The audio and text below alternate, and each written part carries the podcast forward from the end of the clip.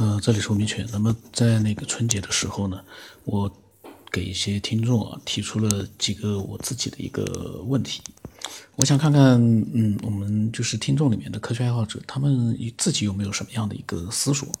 结果呢，那天我很很晚了，那个大概都要十点钟了，我估计，嗯，群发了一些人，然后呢，呃，有很多人就在当天晚上，反正都很晚了，深夜了。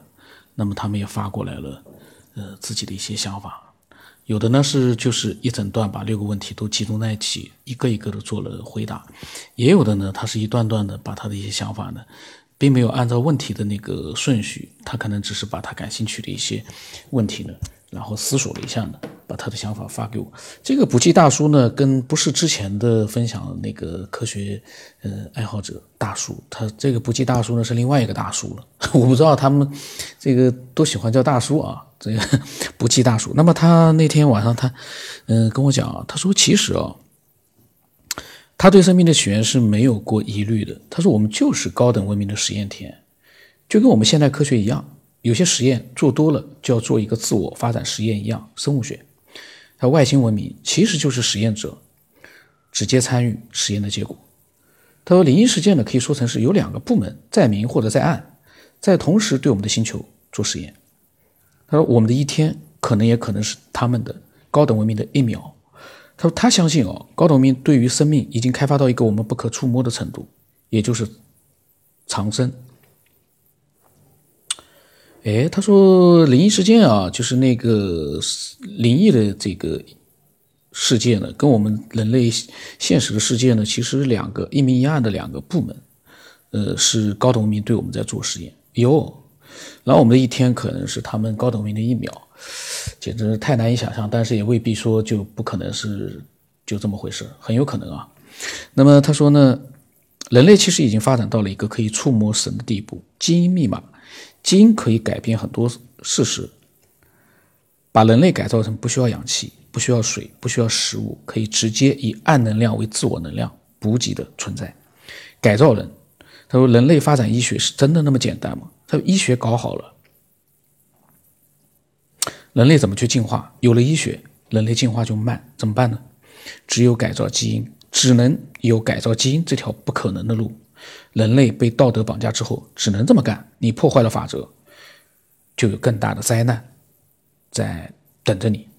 他说呢，其实之前他一直在整理，然后听过这个科学辩论节目之后，对空间的理解，呃，他说因为一直都很忙，一天想一点，一天思考一点，修修改改的，一直没有弄好。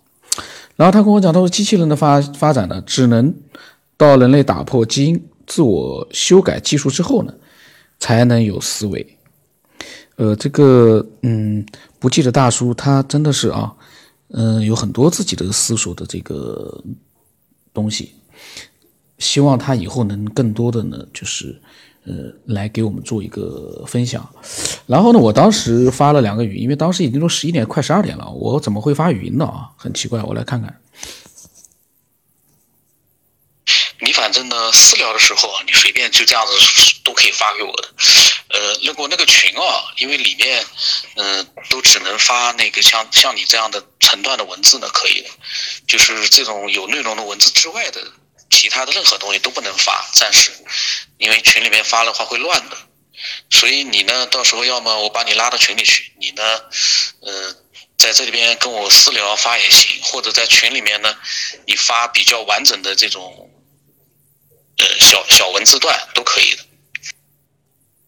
其实呢，也不一定要加群，群里面现在大家，我因为移除了很多人，那么大家也都不敢发言了。呃，私聊其实更自由一点，就是用你这种文字是最好了，我觉得，都是自己的一些想法，我觉得这样挺有意义，也挺有价值的。那么，不计大叔呢，他。他说呢，人类其实已经摒弃了很多传统，好多传统就可能是我们的自我修行方式。他说，你说呢？嗯，然后呢，他又继续说，他说人类进化，我们现在把科技文明走到了这个地步，也是不可想象的。我他说他自己的推论啊，人类的科技文明发展这么快，也许有某个文明在透露某些信息。短短几十年，科技文明的芯片信息技术走到这个地步，他说，他意思就是说。这样一个快速的一个发展啊，它表示里面肯定有什么样的一些奥秘在里面。他说，第一个，高等文明有很多的实验基地，地球只是其中相同的一个，只是其中相同的一个。他说，催化你的技术，加速成长，又不去限制你自我的发展。第二，恐龙时代可能真的有一个恐龙成神了，代价就是重新洗牌。第三，人类也在走恐龙世界的路线。这个呢，我倒觉得恐龙那样的个庞大的动物，你说它能嗯产生一个文明，我倒是觉得这个也很难说，因为它的那个体型啊，它不像我们人类那样子，就是说有一个灵活的可以去做各种各样事情的这样的一个身体结构。恐龙的话，那个庞大的身体，一切皆有可能，咱不能随便乱讲。然后呢，他又说啊。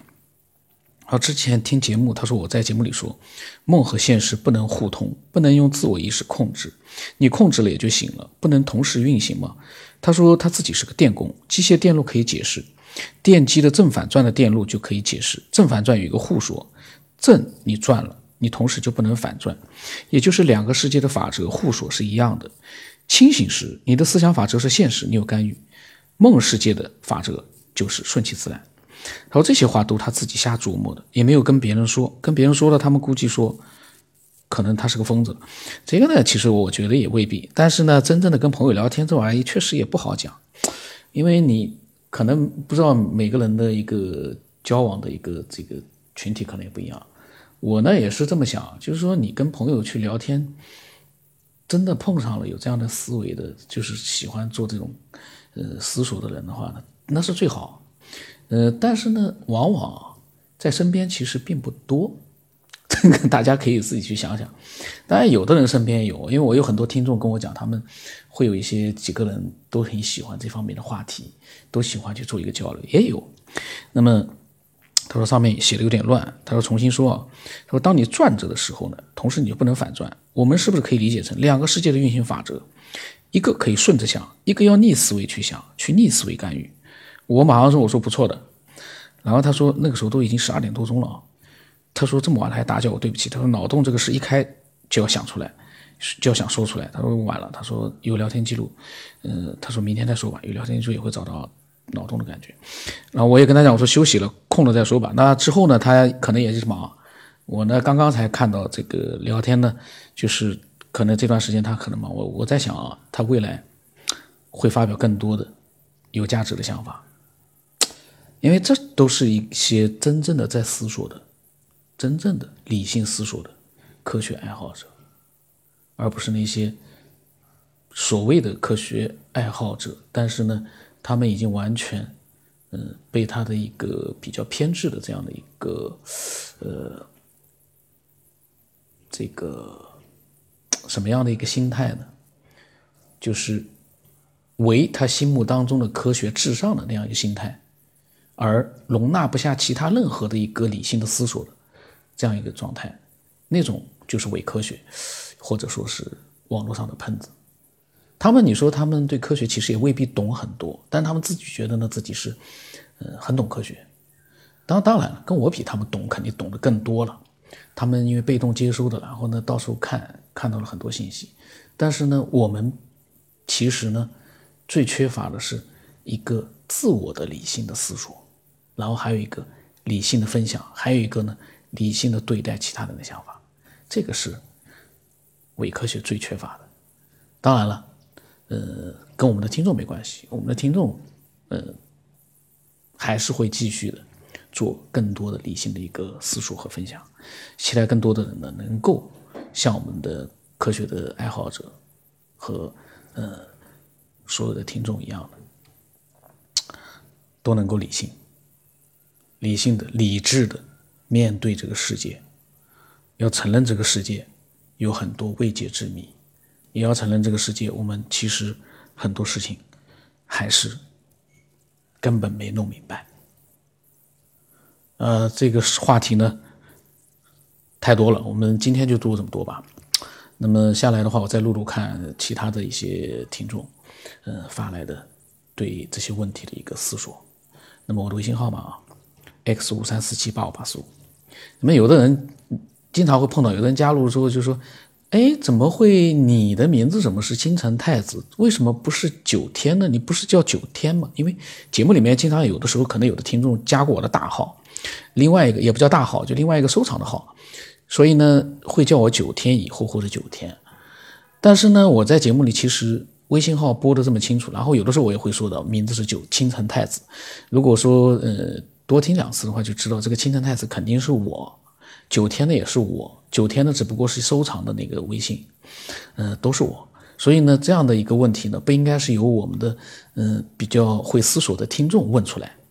我相信我们的听众应该都是善于思索的，通过各种各样的迹象去做一个自己的判断和思索，不能总是嗯要提出各种各样的其实嗯很简单。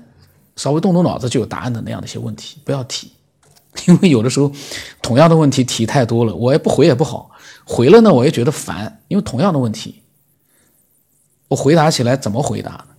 这个也很讨厌。当然了，我也理解这个每一个听众。那么今天就这样吧，又扯起来了。